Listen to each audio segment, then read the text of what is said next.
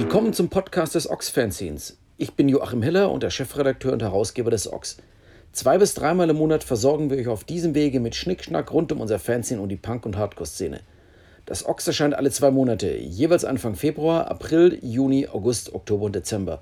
Und es ist im Bahnhofsbuchhandel erhältlich, sowie natürlich auf unserer Website unter ox-fanzine.de. Und natürlich findet ihr uns auch auf Facebook, Twitter und Instagram. Und jetzt viel Spaß mit der neuesten Folge. Schönen guten Tag, willkommen zu einer weiteren Ausgabe des Ox Podcast. Und ähm, mein Besuch heute ist, hey, stell dich mal vor. Ja, da bin ich schon wieder. Ich bin der Dennis von Kampfsport, jetzt zum zweiten Mal in kurzer Folge schon hier zu Gast. Ja, und das liegt einfach daran, weil uns nichts mehr einfällt und weil wir finden, dass Und täglich grüßt das Murmeltier ein total ja. geiler Film ist. Genau. Nein, das Ganze hat einen realen Hintergrund, einen, einen sehr guten, triftigen Hintergrund. Dennis war mit Kampfsport in Japan auf Tour, zehn Tage. Ja, und genau. Zehn Tage, aber drei Konzerte. Also viel Urlaub, wenig äh, Band. viel Off-Days ja, genau. zum Quatsch machen. Ja, und dann dachte ich mir, äh, das hören wir uns doch mal an, was äh, auf so einer Japan-Tour, wie man das macht, warum man das macht und was man da so erleben kann. Weil, wenn einer eine Reise tut, dann kann er was. Dann kann er was erzählen, ja. ja genau. Ja. Nee, also der, der, der Auslöser war ja, dass unser, unser Gitarrist David hat ja in Japan gelebt. Der hat ja auch eine Kolumne mal fürs Ox geschrieben darüber, ist ja schon eine Weile her. Wie hieß sein Buch doch gleich? Tokyo Diaries. Genau. Das kann man, glaube ich, mittlerweile bei, bei Amazon gebraucht für irgendwie so 10 Cent kaufen. ähm, ja ist er halt auch jetzt einfach schon, ich glaube, dass er da war, schon über zehn Jahre her, also dass er wirklich da gelebt hat. Es muss so zwei, also ich habe ihn das erste Mal 2006 besucht, da war er schon ein, zwei Jahre da. Und ich glaube 2008 ist er wiedergekommen oder sowas. Auf jeden Fall äh, hat er halt da eine längere Zeit gelebt und da war immer für uns irgendwie so, ja, das war immer so das Ziel, irgendwie da mal hinzufahren. Und da unsere aktuelle Platte ja auch einen japanischen Titel hat und einen Bezug dazu, haben wir gedacht, jetzt oder nie. Eigentlich wollten wir schon letztes Jahr im Herbst hinfahren, das hat aber einfach nicht geklappt irgendwie. Und ähm, ja, wie das so ist, manchmal muss man einfach erst die Flüge buchen, dann die Konzerte, weil dann äh, ist man gezwungen, irgendwie das dann auch durchzuziehen. Der Klassiker, so macht das jeder Profi eigentlich. Ja, ja genau.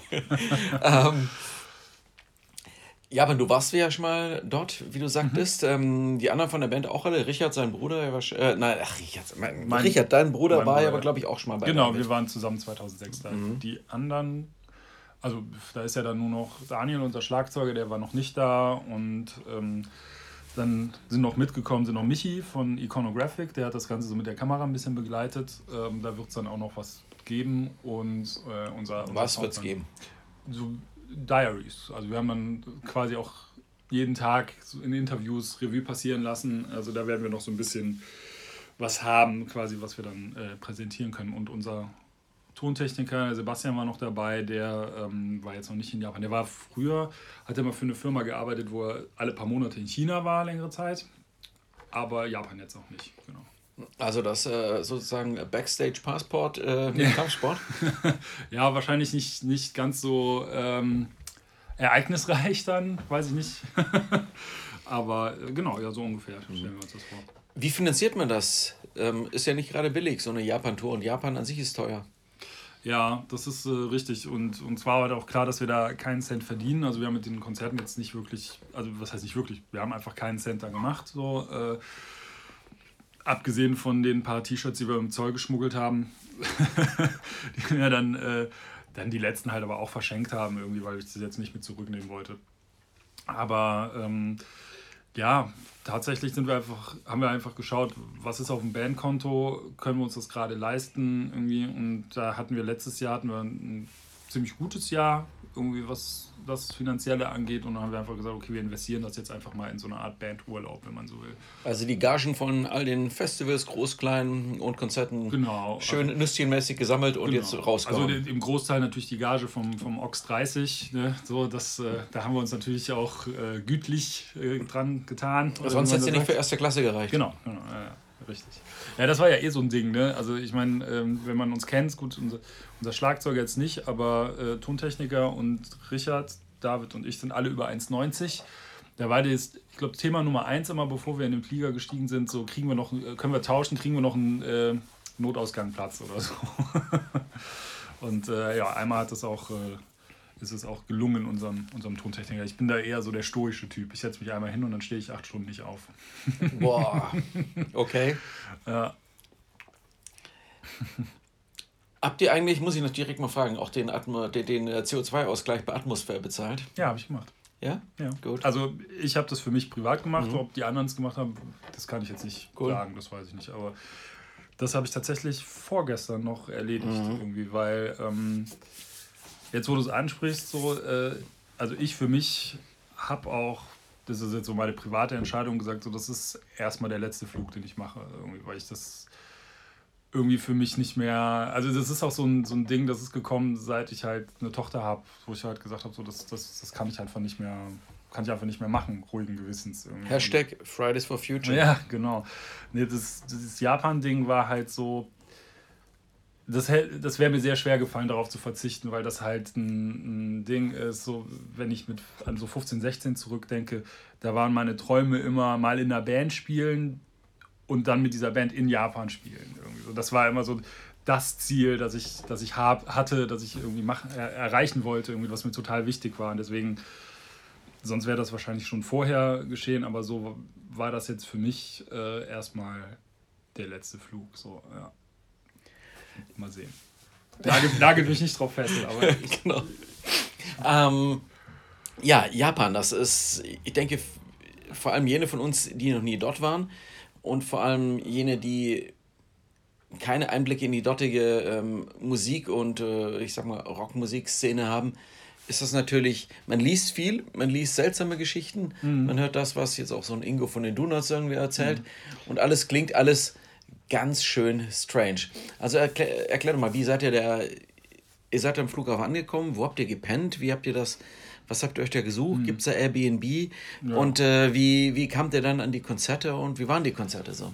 Genau, also ähm, erstmal haben wir uns eine, so eine kleine Wohnung über, über Airbnb in dem Stadtteil ähm, gemietet, in dem David halt früher auch gewohnt hat, so, weil äh, der zum einen ist der äh, Koenji heißt der, der ist zum einen relativ zentral, also man ist ziemlich schnell in Shibuya oder in Shinjuku, äh, was ja so die hippen Viertel sind in, äh, in Tokio auf der anderen Seite, ähm, ja gut, ich meine, ich hatte jetzt nicht so den Eindruck, dass ich sagen könnte, das ist ein äh, alter, traditioneller Stadtteil. Das, das, kann ich jetzt einfach nicht sagen, aber äh, es ist schon so, dass man da eher diese, ja, ich sag mal, zweistöckigen Häuschen hat und alles so also eine gemütliche Einkaufsstraße, Fußgängerzone und so. Also es ist alles so ein bisschen kleiner und gemütlicher, wie man es jetzt vielleicht nicht unbedingt von, von Japan erwartet irgendwie. Ähm, Genau, das haben wir uns da besorgt, wo wir dann auf sehr engem Raum, also das finde ich halt immer noch Wahnsinn. Wir waren, wie gesagt, zu sechst, äh, immer zwei Leute auf ein Zimmer. Und diese Wohnung ist aber im Internet für 14 Leute ausgelegt. So. Und wir waren zu sechs und wir waren schon nach zehn Tagen, dass wir uns nicht an die Gurgel gegangen sind. Das war schon so ähm, alles. Leute, die halb so hoch sind wie, wie ihr? Also, dass man dann zwei in so ein Bett kriegt? Ja, mit Sicherheit haben die so gerechnet. Also, äh, anders kann ich mir das nicht erklären irgendwie. Ne? Also, es ist wirklich das war schon so ein Ding irgendwie, ne? wo, ich, wo ich, dachte so, dass, also ich bin schon froh, dass wir das genommen haben dann. ähm, die Konzerte über unterschiedliche äh, Kontakte. Zum einen, äh, ein Konzert hat ähm, ein alter Freund von David mitveranstaltet, äh, Eugene, der spielt bei einer Band namens Tropical Death, die aber entgegen dem Namen ja so Indie machen, irgendwie, aber äh, auch wahnsinnig gut sind. Eugene klingt jetzt nicht so japanisch. Nee, er ist auch äh, halb Japaner und ähm, ich glaube, ein Elternteil ist Amerikaner. Er ist auch ursprünglich, glaube ich, in, in den USA aufgewachsen, aber äh, dann irgendwann nach Japan gegangen. Irgendwie. Ähm, die Band besteht auch, ich glaube, der Schlagzeuger ist auch Amerikaner und dann gibt es noch einen Bassist und einen Gitarristen, die beide Japaner sind. Ähm, dann die, das, ein weiteres Konzert, da haben uns die, ähm, die Sewer Rats ausgeholfen, die schon ein paar Mal in Japan gespielt haben. Äh, die also die Kölner ähm, Punk Punkabilly, Psychobilly, genau, genau. Äh, Punk and Roll Band. Genau, die haben so ein paar Kontakte irgendwie da und haben uns dann auch jemanden äh, vermittelt, der uns dann halt quasi mit auf ein Konzert gebucht hat. Und das dritte Konzert, das weiß ich jetzt gerade gar nicht mehr, wie das kam. Also äh, wahrscheinlich auch über die Suarez, glaube ich. Auf jeden Fall auch ein Kontakt mit einer anderen Band. In Japan läuft es, oder in Tokio ist es halt auch häufig so, dass ähm, Bands sich zusammentun. Also sage ich mal, das gibt es hierzulande ja auch, dieses Konzept, dass äh, man einen Club anmietet und dann muss man dem Club Tickets abkaufen und wenn man die verkauft, hat man quasi eine Art Gage. Irgendwie so. Und so laufen da sehr viele Konzerte und diese Konzerte waren halt auch so und ähm, ja, ich glaube, kein Konzert ist da ins Plus gefahren. ähm, was, ich, was halt ganz witzig ist, dass die Konzerte da, also du hast nicht irgendwie drei oder vier Punkbands, sondern du hast dann äh, sehr unterschiedliche Bands zum Teil. Also beim ersten Konzert war so eine, so eine Schülerband, die so Indie gemacht hat, die waren 15, 16, die aber wahnsinnig gut waren. Ähm, dann wir, wie gesagt, diese Tropical Death und dann noch äh, eine Ska-Band aus Guam, wo jeder von uns erstmal nachgucken muss, wo das eigentlich liegt. So, das ist halt eine winzige Insel irgendwo im Pazifik, die, glaube ich, insgesamt weniger Einwohner hat als Bonn, meine Heimatstadt. So. Ja, also die Hälfte davon, um genau zu sein. Ähm, Genau, also es ist halt sehr durchwachsenes, oder was heißt, es klingt immer negativ, aber ein sehr, sehr unterschiedliches Line-up haben die Konzerte da. Genau, ja. Und wie haben die Leute auf euch reagiert? Äh, gut, Gut, durchaus. Was halt auch mit daran lag, dass, ähm, also erstmal wir die Sympathien, glaube ich, auf unserer Seite hatten, weil David halt fließend Japanisch spricht und dann halt die ganzen Ansagen gemacht hat. Und dann haben wir auch noch äh, einen japanischen Song gecovert auf Japanisch irgendwie. Das kam natürlich dann auch nochmal. Äh, Von was für eine Band? The Blue Hearts heißt die Band und der Song heißt äh, Linda Linda. War mir vorher auch kein Begriff, aber David meinte, es ist halt ein Riesenhit da und das war wirklich so, sobald wir den gespielt haben, also wenn vorher verhaltene Reaktionen waren, haben da spätestens alle mitgesungen irgendwie so, weil das halt so der japanische Punkrock-Hit oder so ist. So, also ja, das war eigentlich ganz witzig. Irgendwie. Und wenn ihr den mal aufnehmen, das wäre ja auch mal eine schön für irgendeine Single oder sowas. Vielleicht, ja. Also auf jeden Fall haben wir ihn dann, als wir wieder zu Hause waren, auch in Deutschland schon dann gespielt. also er ist jetzt erstmal im Set. Gut. Mhm. Genau, ja. Es wird immer viel auch über die, die technische Ausstattung, dass alles so perfekt wäre, dass die Konzerte dort super pünktlich anfangen. Also so sehr, mhm. sehr formale äh, ähm, Veranstaltungs, Veranstaltungen sind, anders als äh, so AZ-Dinger in Deutschland, wo man dann froh ist, wenn es vor halb zwölf überhaupt mal losgeht. Wie, wie verhält sich das da? Wie sind deine Beobachtungen da? Ja, das stimmt schon so. Also ähm, eine Besonderheit ist halt auch, dass die Clubs die komplette Backline stellen. Also man reist wirklich nur mit einer Gitarre an.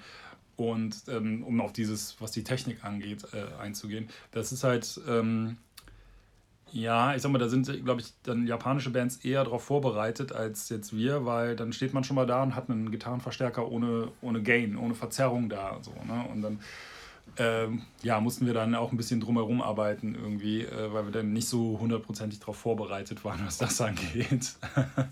ähm, Hattet ihr das nicht im Rider stehen und in der Catering-Liste, was euch da bitte schön hingestellt werden soll? Äh, nee, das äh, tatsächlich nicht, nee. Aber es gibt halt auch überhaupt kein Catering oder gar nichts. Also du musst als, als Band, ähm, musst du halt sehen, wo du bleibst irgendwie. Also das liegt da, glaube ich, einfach an dieser Clubpolitik, dass du dann da reingemietet bist. So, ne? Also es gibt dann quasi nichts, außer der Technik.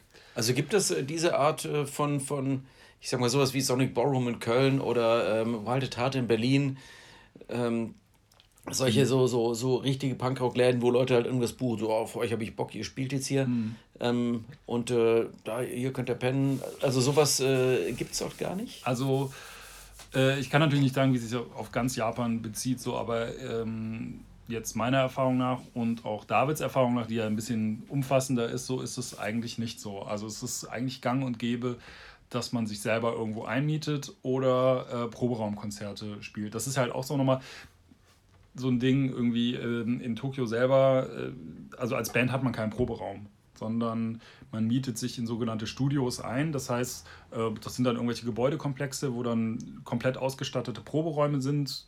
Wenn du willst, kannst du sogar eine Gitarre mieten und dann stellst du dich da rein und ähm, keine Ahnung, bezahlst für zwei Stunden, dann hast du den Raum für zwei Stunden und probst dann da. Ist in den USA ja auch so, da so Rehearsal Studios genau, äh, kennt genau. man da durchaus auch. Und mhm. ähm, so wie David erzählt hat, haben die halt dann irgendwann aufgehört, diese äh, Pay-to-Play-Shows zu machen, sondern haben dann ähm, einfach Proberäume gemietet und dann da Leute eingeladen und das dann da gemacht. Glaube ich, so halb legal, sage ich mal. Aber ähm, wie David immer so schön sagt, den, den Langnasen wird er halt einiges, äh, die werden dann schon mal gerne durchgewunken irgendwie, weil ähm, ja, also das mit dem Englisch ist halt so eine Sache, ne? Und ähm, also man kommt schon zurecht, aber viele Leute sprechen eher schlechtes Englisch irgendwie. Ähm, was ja an sich kein Problem ist, aber es macht es natürlich manchmal ein bisschen schwierig, sich zu verständigen. Ne? Also manchmal steht man wirklich da so und so, okay, ich weiß keine Ahnung, worum es hier gerade geht, irgendwie so. Ne? Äh, von daher, ähm, und selbst mit Leuten, also ich habe ja auch über David da jetzt schon ein paar Freunde oder ein paar Leute kennengelernt, irgendwie, die ich dann auch schon länger kenne. Ähm, selbst mit denen ist es dann halt wirklich schwierig, irgendwie ne, sich, also mal so ein richtiges Gespräch zu führen. Vielleicht habe ich auch einfach nur die falschen Leute getroffen. Du trinkst ja keinen Alkohol, aber ähm, was man so hört, ist durchaus, dass hier da eine relativ ähm, andere Trinkkultur in Japan herrscht äh, als, als hier. Sprich, so eher so berufsbedingte, dann eher Exzess-Trinksachen. Äh, mhm. äh, Wie ist das bei Konzerten? Äh, geht da das Flaschenbier weg oder, oder sind die Leute auch eher jung und verhalten? Oder überhaupt die Altersstruktur auf Konzerten, wie ist das denn? Also wir haben ja drei recht unterschiedliche Konzerte gespielt. Bei einem war dann auch so eine ältere Band dabei. Also äh, was man halt sieht, ähm, weil Tokio einfach sehr weitläufig ist, dass die Leute nach der Arbeit kommen. Das heißt, es ist nicht ungewöhnlich, dass du auf, einem, auf einer Punkshow bist und da stehen einfach ein paar Leute im Anzug. So, das ist halt vollkommen normal. Also 18.30 19 Uhr Beginn ja. oder sowas? Ja, ja, genau, sowas. Mhm. Und dann kommen die Leute halt direkt von der Arbeit dahin und es ist vollkommen normal, dass sie einen Anzug anhaben. So. Und ähm, also bei den Bands, mit denen wir jetzt gespielt haben, war das nicht, aber äh, ich weiß auch von, von Kumpels, dass dann halt, wenn dann der hat, der hat in einer Hardcore-Band in Japan gespielt und da war es halt auch komplett normal, dass der Sänger im Anzug von der Arbeit dann da hingekommen ist und sich dann irgendwie Backstage umgezogen hat. Aber erstmal kam der Sänger der Hardcore-Band in, in einem Anzug und Aktentasche irgendwie äh, zum Konzert. So, das ist vollkommen normal irgendwie. Ähm, zum Trinken. Also so viel kann ich ja eigentlich gar nicht zu sagen, äh, naturgemäß irgendwie, ne? Aber ähm, was auf jeden Fall ein Faktor ist, ist, äh, dass die Leute relativ lang arbeiten und dann obwohl Tokio so eine Riesenstadt ist, dass dann die letzte Bahn irgendwie um eins fährt, was sie wohl, so wie ich gehört habe, mal eingeführt haben, damit äh, die Leute sich einfach nicht über Nacht tot arbeiten, tatsächlich so. Ne? Damit die halt irgendwann mal die letzte Bahn nach Hause nehmen. So. Und ähm, das gibt natürlich ja nur ein kleines Zeitfenster zum Saufen. und dementsprechend ist das dann, äh, geht das dann relativ äh, zügig, wobei äh, wir jetzt auch zum Beispiel einmal die Erfahrung gemacht haben, dass ähm, ja, dass die, glaube ich, nicht, sag ich mal, mit dem europäischen Trinken, also nicht immer so darauf eingestellt sind. Wir waren einmal in der Karaoke-Bar und da konnte man, ähm, also das ist halt auch nicht wie hier, dass es ein großer Raum ist und jeder darf sich mal eintragen, sondern du hast halt kleine Kabinen, wo du halt so eine unter sich, äh, wo man unter sich ist mit fünf, sechs Leuten. Und da haben wir dann für zwei Stunden das All-You-Can-Drink-Buffet gebucht quasi und äh, dann hat man halt in der Kabine, in dieser Gesangskabine, wo man dann ist, hat man ein kleines Telefon, wo man die Bar anrufen kann und dann halt Getränke ordern kann. Und ich glaube, also wir haben nicht einen Song komplett fertig gesungen, bevor nicht zweimal neu Bier bestellt wurde. So, also es ist wirklich so, so, der Typ kam überhaupt nicht hinterher. Ne? Und das war wirklich nonstop immer so, ja, ey, nochmal fünf Bier, nochmal sechs Bier, nochmal vier Bier. So, ne? Weil irgendwie, ja, also das, ich meine, das war ein extremer Abend bei uns auch. So. Aber äh, trotzdem, da merkt man schon ein bisschen Unterschiede irgendwie. Hätten die eigentlich direkt irgendwie so einen Zapfhahn da reinlegen können, oder? Das wäre wahrscheinlich äh, praktischer gewesen. Ich meine, wenn man schon All You Can Drink anbietet, also für mich war halt auch so, ne? Also ich hatte dann so, habe einfach einen Plastikbecher bekommen und auf der Etage, wo wir waren, war dann so eine Station mit so Automaten, wo ich mir dann unbegrenzt Cola reinfahren konnte oder so. Ja, super. ähm, Altersstruktur hatte ich gesagt. Äh, ah ja, genau. Ähm, ja, also das war tatsächlich sehr unterschiedlich. Ne? Wie gesagt, bei diesen Bands, wo die, die Leute was älter waren, deren Freunde und Fans waren ein bisschen älter, dann wiederum ähm, waren bei manchen Shows auch äh, diese, diese jüngere Schülerband, die ich da erwähnt hatte, da waren die Eltern da, glaube ich. Also bin ich mir relativ sicher, dass das die, die Väter waren. ähm, ja, aber ich sag mal, also so ab 18, die ganzen Shows sind, glaube ich, ab 18 immer, geht das dann los. Also so 18 bis, bis 30, 35 und dann vereinzelt mal ein paar ältere Leute dabei. So würde ich das mal einschätzen, von einem kleinen Einblick. Wie seid ihr da rumgekommen? Also hier habt ihr euren Sprinter. Man fährt mal so, man packt seine Backline in, in den ja. Sprinter und fährt los. Ja. Ähm, wie, wie habt ihr das dort gemacht? Mit der Bahn halt. Ne? Der also wirklich halt einfach äh, Gitarre in der Tasche und auf dem Rücken und dann in die Bahn rein. Und ähm, ja, das, das ist so dann das Reisen. Wie gesagt, das, da kommt einem halt zugute, dass die Clubs die komplette Backline haben. Ne? Also unser Schlagzeuger war auch so, den habe ich noch nie so glücklich gesehen, weil er meinte, ich konnte einfach von der Bühne gehen. So. Ich konnte alles stehen lassen. Ich, konnte, ich brauchte nichts machen. So, ne? ich also außer Stöcke ja, braucht er genau. nichts dabei. Ja, ja, genau. okay. Mhm. So, außer, außer seinen Sticks hat er, ist er mit nichts, also wirklich mit zwei Sticks so angereist, so ungefähr. da hatten wir dann schon ein bisschen mehr zu schleppen, aber ähm, auch das, ne? also wirklich Gitarre auf dem Rücken und gut ist hat ja eigentlich Vorteile, wenn man sich das mal überlegt, Voll. auf Deutschland bezogen, wie viele Bands eben dieses Riesending haben. Du brauchst immer, ein, immer einen Sprinter, du mhm. fährst den ganzen Kram durch die Gegend äh, und dann abends hast du diese endlosen Aufbau, Abbau-Session ja. mit riesen Pausen. Eigentlich müsste, hätte sich schon längst mal jemand was überlegen sollen, mhm. auch in Deutschland, oder? Ja, auf jeden Fall. Also ich habe mir schon mehrfach überlegt, dass, was man hier in Deutschland macht irgendwie oder was wir teilweise an, an Wochenenden machen also manchmal komme ich mir vor wie ein besseres Umzugsunternehmen, so, ne? weil man ja wirklich einfach eine Wagenladung voll mit auch teurem Kram quer irgendwie durch die, die Republik karrt und äh, jeden Abend für irgendwie eine halbe Stunde ein- und auslädt oder für eine Stunde. Ähm, ah, das hat natürlich Vor- und Nachteile, ne? aber gerade heutzutage, wo auch viel digital läuft, also mit digitalen Mischpulten oder sowas, ähm, also ich sehe halt zum Beispiel unseren Tontechniker, der sitzt dann im Van, äh, guckt, welch in einem Club was steht da für ein Mischpult und dann bereitet er auf seinem, auf seinem iPad oder auf seinem Laptop schon irgendwie alles vor, so, ne? so den Sound, weil er einfach die Files hat und weiß, was wie und zieht alles rüber.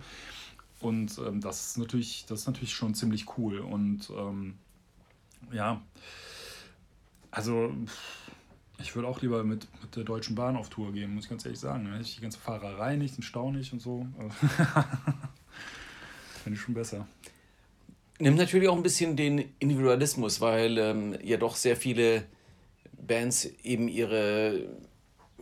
Ich habe das ja auch schon, wenn ich Konzerte mhm. veranstaltet habe, Wire etwa, die so ganz, die ohne Backline angereist sind, wo ich dann hier in Deutschland mhm ähm, spezielle Gitarrenverstärker besorgen musste und sowas. Ja. Also da sieht man schon, wie speziell die Anforderungen sind, um so einen bestimmten mhm. Bandsound zu kreieren. Das äh, nimmt ja. natürlich dann auch wieder so einen Individualismus, oder? Ja, aber ich glaube, dass in spätestens zehn Jahren äh, wird sich das komplett erledigt haben. Weil man sieht ja jetzt schon überall diese, ähm, ich meine, ich sage einfach mal als führende Marke Camper-Amps, diese digitalen Amps, die halt alles emulieren können irgendwie. Und das heißt, ich schätze mal, dass du in zehn Jahren äh, losfahren wirst und dann wird in allen, also in Japan auf jeden Fall, in allen Clubs werden digitale Amps stehen und dann, weiß ich nicht, mit einem USB-Stick bringst du deinen Sound mit und fertig. So, also das wird, denke ich, die Zukunft sein irgendwie. Also das kann ich mir gut vorstellen, dass das so läuft. Und dann hast du deinen eigenen Sound, egal. Also ob das dann, ich sage jetzt nicht, dass das eine gute Sache ist, und es gibt mit Sicherheit Puristen, die dann äh, die Hände über dem Kopf zusammenschlagen werden bei so einer Angelegenheit, aber ich kann mir gut vorstellen, dass das so der Way to go ist. Mhm. Du lebst vegan. Äh, wer, wer noch bei euch in der Band? Niemand. Niemand. Du bist der Einzige, aber Vegetarier gibt es noch. Ja, ja, ja, Vegetarier gibt es noch. Wie habt ihr das Problem gelöst? Weil da ist ja durchaus, dass es zwar eine reiche, durchaus ähm, pflanzliche kulinarische Tradition in Japan gibt, aber mein Wissen oder so, wie ich mir das auch vielfach habe erzählen lassen, ist, dass es dann vor Ort mit, der, mit, der, mit dem Problem bei der Kommunikation durchaus immer wieder eine Herausforderung mhm. ist, rauszufinden, was ist wirklich vegan, was ist wirklich drin. Reden wir von dem gleichen vegan oder mhm. vegetarisch? Ja, ja, genau. Also äh, erstmal muss ich so als, als Disclaimer quasi sagen, dass seit meine Tochter da ist, ist es auch bei mir mit dem Vegan nicht mehr. Also es ist, es ist halt schwierig. Die ist im Kindergarten, die ist bei meinen Eltern und dann ist es halt auch so, du probierst halt auch mal. Also es ist bei weitem nicht mehr so, wie es mal war. Ähm, irgendwie auf dem Hinflug ging das halt mit dem Essen schief, da habe ich halt nur so drumherum den Reis gegessen. Äh, die Airline war eine besondere Premium-Airline, ja, die ja. du empfehlen kannst. Boah, Air China, never again. Ey. Also das ist wirklich, das ist nochmal ein Podcast an sich, was da alles passiert ist. Ähm, auf jeden Fall ist es halt so, dass dann mehr oder weniger...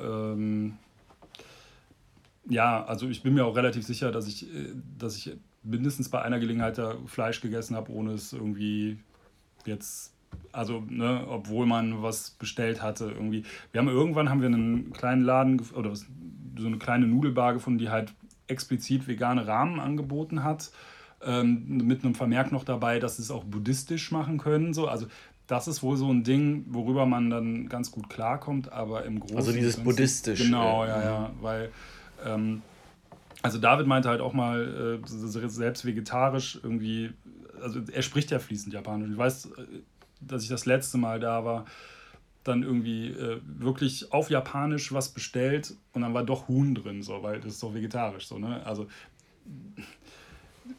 also auch in Reiseführern und so liest, liest man immer wieder, Tokio ist eine, eine Fleischfresserstadt. So. Es ist einfach so. Ne? Und ähm, gerade wenn man sich dann so ein bisschen selbst versorgt, irgendwie, äh, keine Ahnung, morgens zum Konbini, also das ist so, das leitet sich ab vom Convenience Store, das ist so ein, so ein, ja, so ein 7-Eleven oder irgendwie sowas, so ein kleiner. Es ist schon schwierig, was Vegetarisches zu finden. So, ne? Irgendwie dann auch irgendwelche, keine Ahnung, ne? irgendwelche einfach Brötchen oder Hörnchen oder so, dann beißt du rein, dann ist da schon wieder Schinken drin und denkst dir so, ach Mann, ey, ne? Also die, die Situation hatte ich echt einfach ein paar Mal irgendwie, wo, wo du es halt einfach immer erst merkst, wenn es zu spät ist irgendwie. Ähm, ansonsten hat man halt so, wir waren öfters in Isakayas, das ist so eine Mischung aus, aus Bar und Restaurant, also wo man dann quasi ähm, sehr kleine Gerichte immer dazu bestellt. Irgendwie. Tapas. Ja, letztendlich so, genau. Nur halt wieder japanisch. Das heißt, du hast an deinem Tisch hast du ein iPad, wo du deine Bestellung eingibst und dann kommt der Typ und bringt dir dein, dein Essen so ungefähr. Ne? Auf Englisch oder nur auf Japanisch? Du kannst auf Englisch umstellen. Okay. So. Aber auch da war einfach immer so, wo du gesagt hast, Fleisch, Fleisch, Fleisch, Fleisch, Fleisch, okay, das könnte vegetarisch sein. Okay, beim, okay probieren wir es jetzt einfach mal, weil ich glaube, sonst wäre ich verhungert.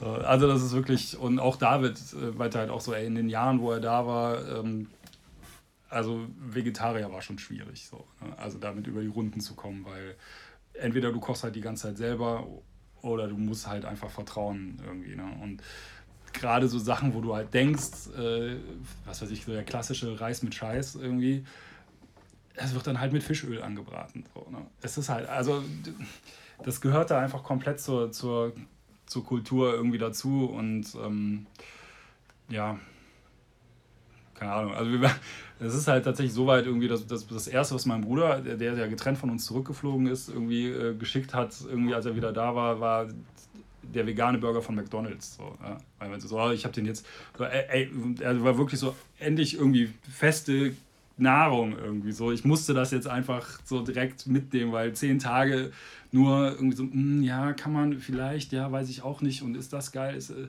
ah, ne? Und ich muss auch ganz ehrlich sagen, ich bin im Großen und Ganzen kein Fan der japanischen Küche irgendwie. Ähm, also auch diese veganen Rahmen, so David war halt so komplett begeistert und ich war so, so, ja, ich bin halt froh, jetzt nicht drüber nachdenken zu müssen, was ich gerade esse. Aber so richtig schmecken tut es mir halt nicht. Ramen, das sind diese, diese Nudelsuppen. Genau, ja, ja, genau. Mhm. Weil ich halt einfach, ähm, ich mag halt nichts, was aus dem Meer kommt. So, also Fisch habe ich zum Beispiel nie gegessen. Aber das inkludiert halt auch Algen und ja. Ne? Dann schmeckt es ja gleich so fischig. Ja. Genau, ja, ja. Deswegen kann ich halt auch irgendwie, also unser Schlagzeuger hat so einen ähm, kleinen Laden, der auch äh, veganes Sushi hatte, irgendwie gefunden. Und selbst da habe ich immer so ein, zwei probiert und war dann so, boah, nee, ich, nee, ey, Algen, ich kann einfach keine, das, ich mag das einfach nicht so, ne? Deswegen bin ich ja jetzt wahrscheinlich nicht der Richtige, äh, um da kulinarische Tipps, Reisetipps zu geben.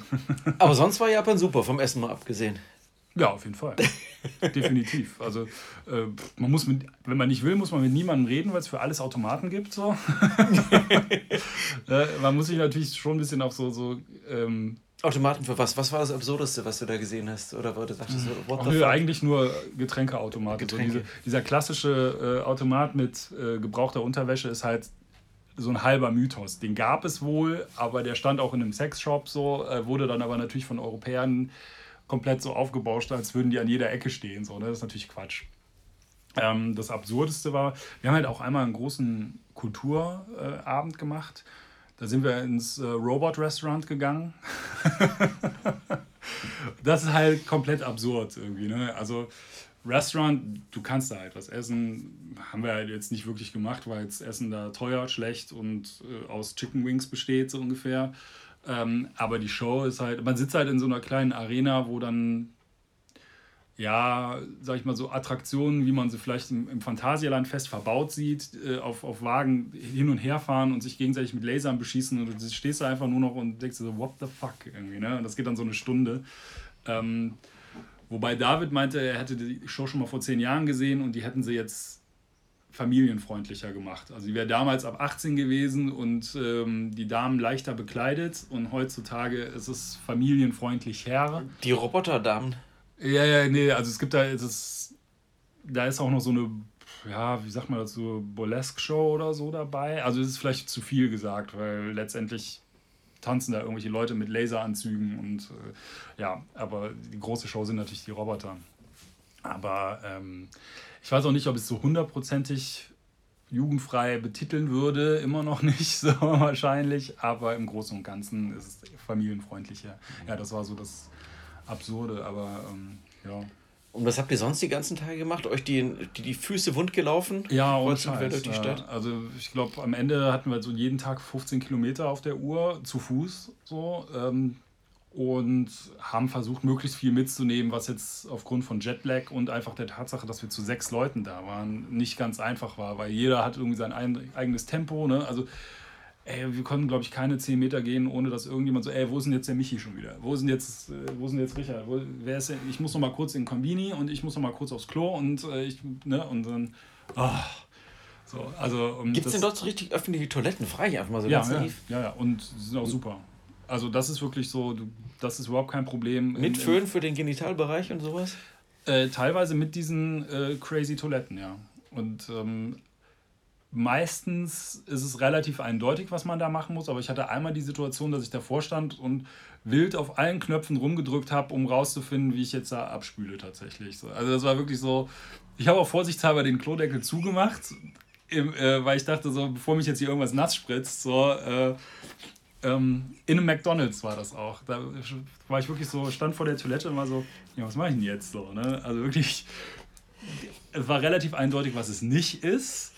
Aber ich, bin, ich weiß auch nicht, ob ich den richtigen Knopf gedrückt habe oder ob ich irgendwie da ein neues Betriebssystem installiert habe oder keine Ahnung. Aber das war wirklich so diese klassische, der dumme Europäer kommt nach Japan und weiß nicht, wie er die drei Muscheln bedienen muss oder was auch immer. Also das war wirklich so richtig dämlich.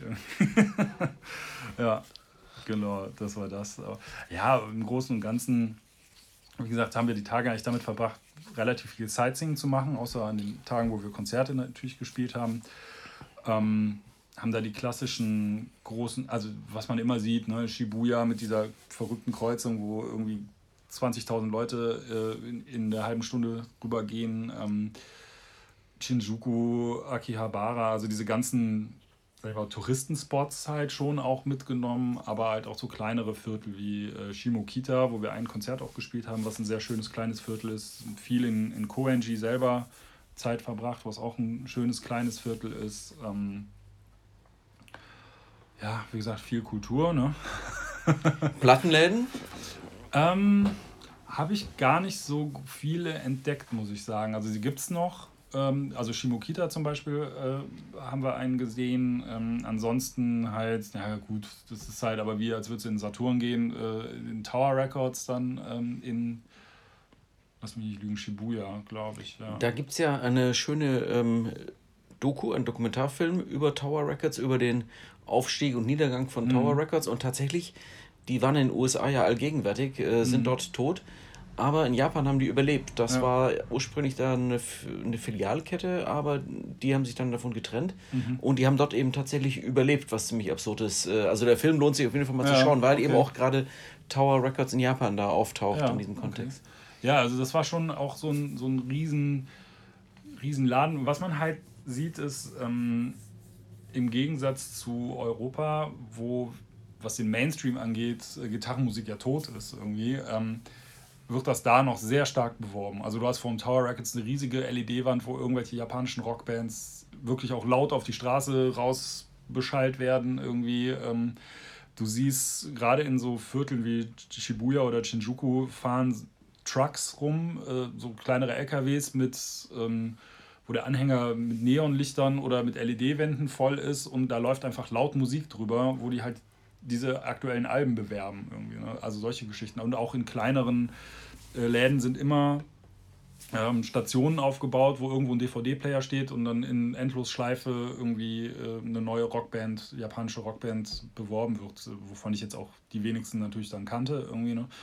Ähm, also das, das merkt man da schon. Das hat dann doch noch einen anderen Stellenwert tatsächlich. Irgendwie ist halt immer die Frage, ob man mit diesem J-Rock oder wie man das nennen will, auch der klingt für europäische Ohren doch echt immer noch anders. Ne? Ich weiß, dass es hier auch so eine Szene dafür gibt. Also nicht umsonst macht so eine Band wie, wie heißen sie, Dear and Grey, glaube ich, die machen dann hier das Palladium voll. So. Obwohl alle sich denken, wer zur Hölle sind die? Und dann verkaufen die 4000 Tickets hier. Also es gibt schon eine Szene hier in Deutschland auch dafür, aber ja, ich selber bin da jetzt auch nicht so bewandert. Ne? Also ich kenne so eine Handvoll Bands und ähm, teilweise mit, sag ich mal, äh, zweifelhaften Namen. Also warum man seine Band Mr. Children nennt, ist mir nicht so ganz geläufig.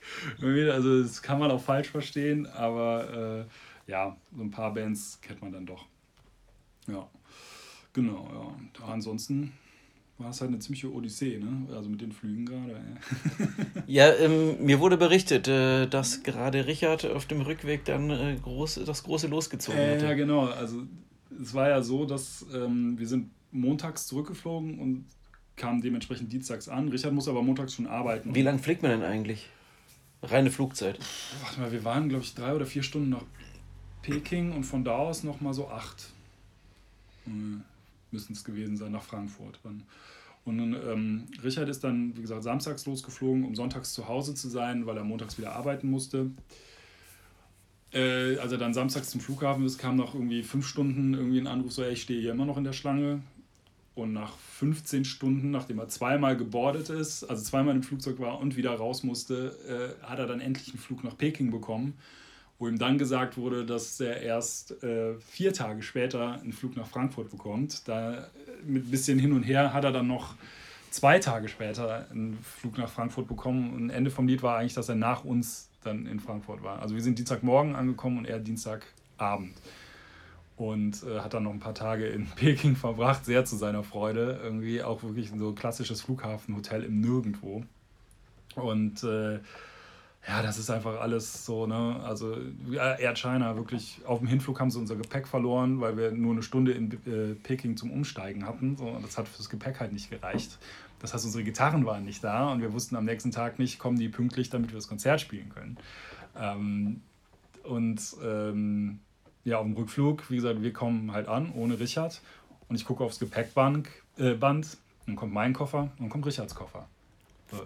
Richards Koffer, wie geht das denn? Der ja, war doch in einem anderen Flug, der ja, hat gar nicht mit euch eingecheckt. Und ich schicke ihm so ein Foto, so, ey, das ist doch dein Koffer, ne? Und so, ja, ja, das ist mein Koffer, packt den auf jeden Fall ein, keine Ahnung, was er da macht, so, aber nehmt den auf jeden Fall mit. Ich habe keinen Bock, mich mit der China nochmal rumzuärgern. Ne? Das war wirklich so, ach, Wahnsinn, was da alles schiefgegangen ist. Aber zur Krönung ähm, habt ihr ja dann, ihr seid am Tag vor dem Maifeiertag zurückgekommen? Hm, ja, glaube schon, ja. Und habt euch dann direkt für den nächsten Tag noch ein Konzert in Deutschland gebucht? Genau, also wir waren dann dienstags sind wir zurückgekommen und mittwochs haben wir dann in Osnabrück noch gespielt, ja. Das ist, das ist nicht mal eine professionelle Arbeitseinstellung. Ja, ja. ja, es war halt so, dass das Konzert halt zuerst gebucht war tatsächlich. Und wir hatten auch gar nicht vor, zuerst dienstags zurückzukommen, aber weil die Flüge dann günstiger waren, haben wir dann noch die zwei Tage drangehangen.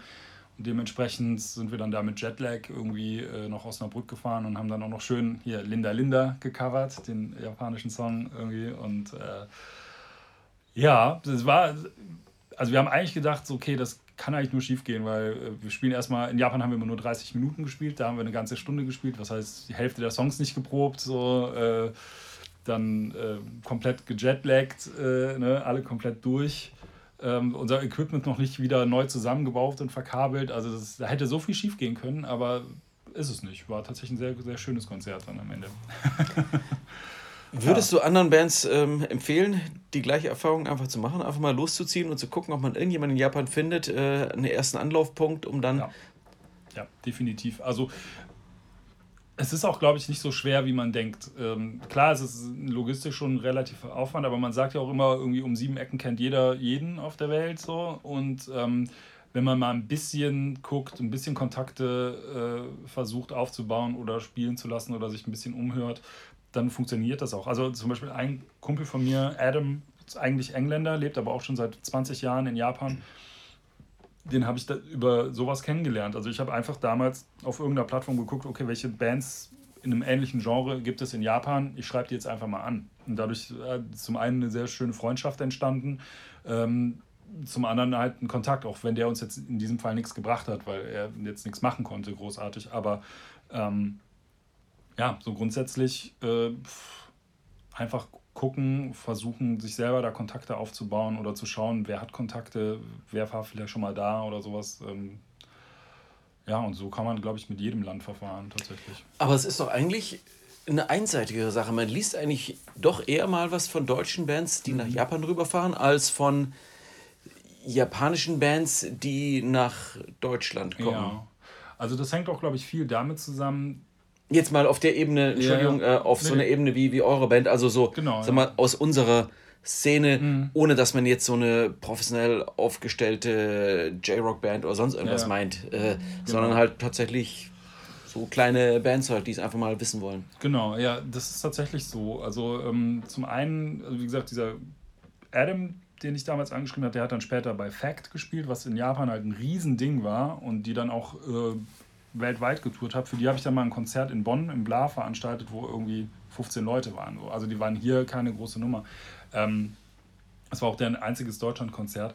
Die Sache ist halt, äh, was es wovon Adam mir berichtet hat mit seiner alten Band, was auch David so ein bisschen berichtet hat, dass sie Leute relativ schnell aus den Bands wieder verschwinden. Also es gründen sich viele Bands, die sind super talentiert, aber dann geht irgendwann das sogenannte richtige Leben los mit einem richtigen Job in der Firma und dann war es das auch wieder mit der Musik. Also äh, Tokio oder Japan hat eine sehr aktive Musikszene, aber Bands, die, sag ich mal, über 10, 20, 30 Jahre, sowas wie Envy oder sowas, ähm, davon gibt es eigentlich jetzt nicht so mega viel. Also ähm, klar hast du die immer wieder mal, oder, aber das sind dann die großen Rockstars, die dann im Mainstream irgendwie äh, auch landen.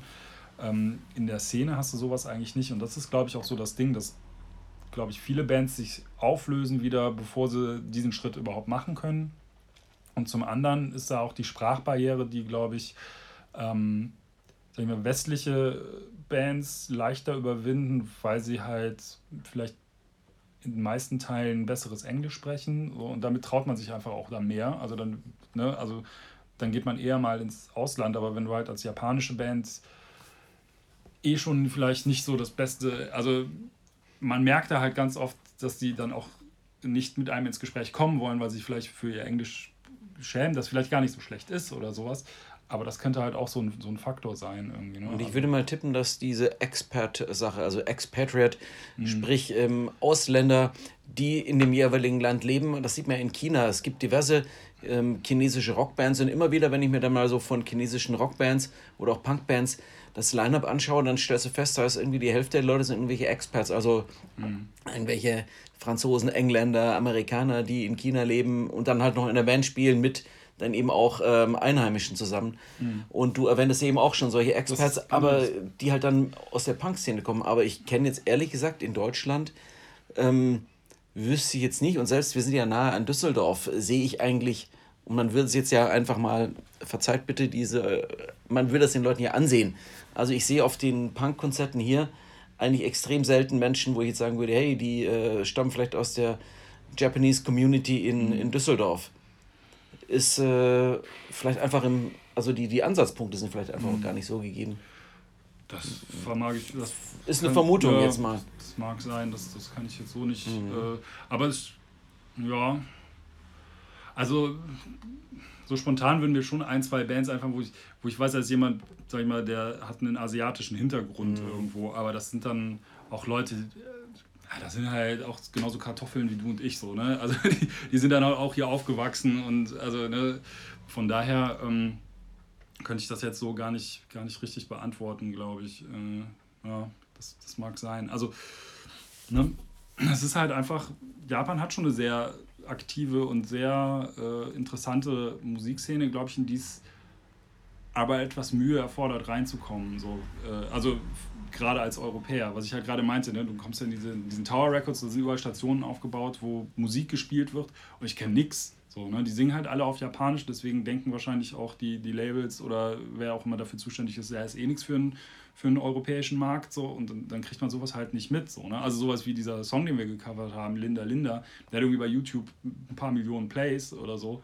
und ähm, ich habe noch nie vorher von dem gehört. So, ne? Und das ist da ein Riesending. Ne? Also du hast so vereinzelt dann Bands, die jetzt mal rausschauen, sowas wie High Standard oder so oder Envy. Ähm, es gibt da schon welche und gerade jetzt, sag ich mal, im modernen Metal, wo ich ja mit Fuse auch ein bisschen Berührungspunkte mehr habe, so da gibt es auch drei, vier Bands, sowas wie Crossfaith oder Cold Rain, ähm, die halt sich den Weg machen, aber das sind dann halt auch eher die Ausnahmen, glaube ich. Also mehr als fünf Bands würden mir auf Anhieb nicht einfallen aus Japan, die es hier, hier auch auf einem größeren Level geschafft haben. So, ne?